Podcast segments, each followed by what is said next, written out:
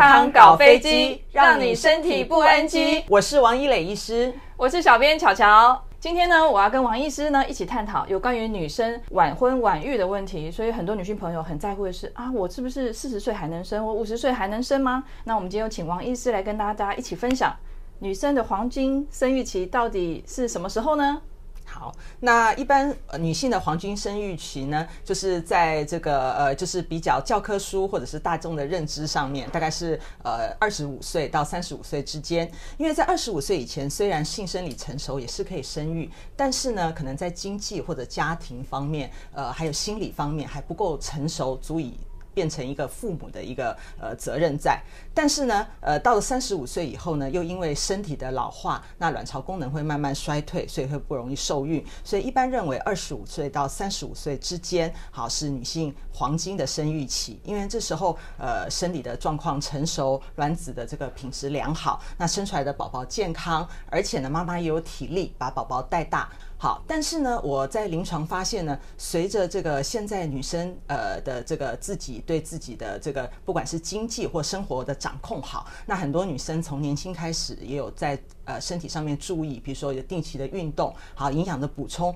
所以我觉得其实现在呃黄金生育期的时间呢，有慢慢往后拉长的迹象，呃这个也就呃反映在我们女性的寿命，好像从台湾光复时期的时候呢，呃女生大概平均的这个寿命只有四十。十三岁，四十三岁而已哦，所以几乎就是生完小孩，把小孩稍微带大一点，然后就嗝屁了。那现在呢，女性的这个平均的寿命已经延长到呃大概八十二岁左右，这个在所有已开发国家都是这样。所以说，随着生命的延长，所以表示她的这个生理的这个呃生育的年年龄也是往后延后。我在临床上面常碰到很多妈妈，比如说三十八岁好意外怀孕，或者是呃三十七岁才找到生命的挚爱，四十岁才怀孕。那这个时候呢，虽然怀孕很开心，可是呢，对自己的这个呃，身体就是呃没有信心，说呃王医师，我真的到这个年纪，我还能成为一个好的妈妈吗？呃，我都跟病人讲说，只要你能怀，就表示你的身体是健康的。所以很多妈妈她只是需要一点信心，好，所以我们给她信心以后呢，呃，现在有很多先进的一些呃产前的检查，例如我们有非侵犯性的这个母血胎儿细胞检测、羊膜穿刺、高层次超音波来确保宝宝的健康，好。但是错过了这个呃黄金生育能龄，比如说呃有的人就是说家庭上面，比如说就是或者自己身体上面哈，就是比较卵巢上面的功能比较呃不好。那有的真的三十五岁以后卵巢功能就是急剧下降。好，那到四十岁以后呢，就是卵呃这个卵子的状况就是变得很不好。那也有这样子的一个情形。那如果一般病患就是说到妇产科检查嘛，嗯、就检查说要抽血，对不对？嗯、看看他的那个卵巢功能性怎么样？对对。最近很多新闻报道说，因为很多女性就是卵巢早衰的部分，嗯呃，很多女生会开始重视这个问题，嗯嗯，然后就很多女女性朋友就会来门诊，嗯对，那。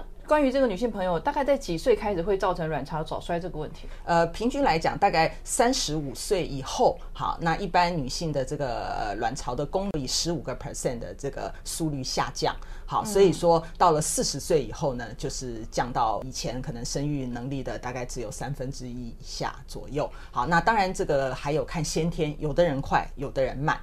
那左右这个卵巢功能能够就是会呃快速下降呢？呃，这个有分先天的原因跟后天。王医师，那我问一下，嗯，因为像如果说现在晚育晚婚太普遍，嗯嗯，那我如果是四十五岁才找到真爱，嗯嗯，那那时候我可能已经没有卵子了，是，那我还想生怎么办呢？呃，那有几个选择。那如果自己的卵子不好的话，我们可以用借卵的方式，好，就是呃由健康女性好透过爱心所捐赠的卵。子跟先生的精虫在呃实验室结合以后植入子宫，那所以呢，这个孩子还是从这个母亲的这个身体里面呃所生出来。所以我要去跟别人借卵啊？是对，可能自己的卵子跟我亲朋好友借卵吗？呃，以台湾的法律来讲不行，因为这个怕有一些这个呃，就是以后有法律或者亲情上的纠葛。好，比如说你跟妹妹呃借卵，但是妹妹呢以后呢呃也许也是一样晚婚晚育，那等到她年纪大了没有。自己的孩子回来，想要把这个孩子带回去养，